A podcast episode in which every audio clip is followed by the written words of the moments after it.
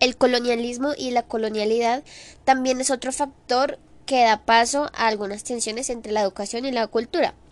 La colonialidad se podría definir como el conflicto que hay entre tendencias que se imponen y eh, tienen el objetivo de dirigir a otra organización cultural.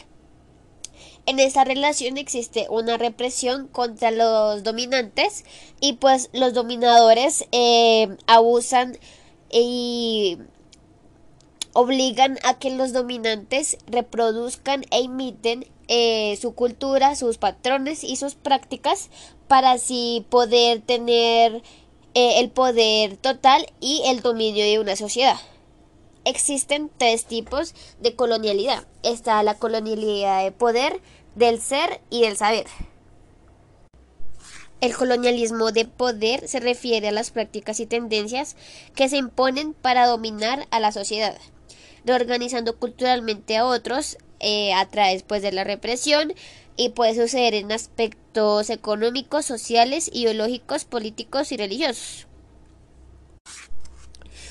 La colonialidad en la religión se evidencia en su mayoría en la anulación de creencias y en la fe que tenían los indígenas y nuestros ancestros acerca de que la naturaleza em, y sus elementos eran los verdaderos creadores del universo.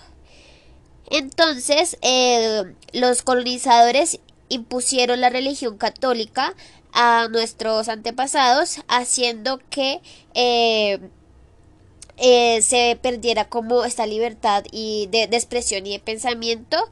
Y también crearon eh, pues los colonizadores eh, las iglesias y se impuso la idea de que solamente había un dios y era el dios católico.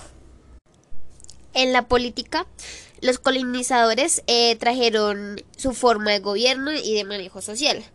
Esto trajo como consecuencias la monopolización eh, de todo su entorno y también la jerarquización del pueblo y eh, donde eh, unos tienen poder sobre otros.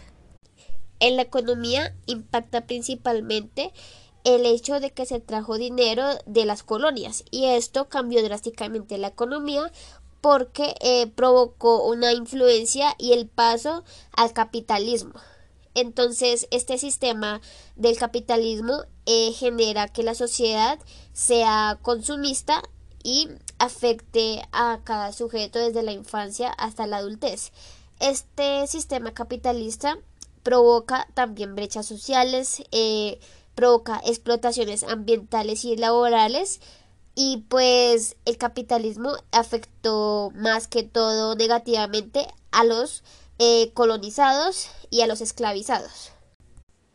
Ahora hablando de la colonialidad del ser, esta impactó mucho en el sujeto, puesto que la colonización trajo consigo ideas deshumanizantes en la cual eh, se concibe como inferiores a las personas colonizadas, a las personas negras, a los indígenas, a las mujeres y eh, se concibe como superior a cualquier hombre blanco y eh, que pertenece a las colonias.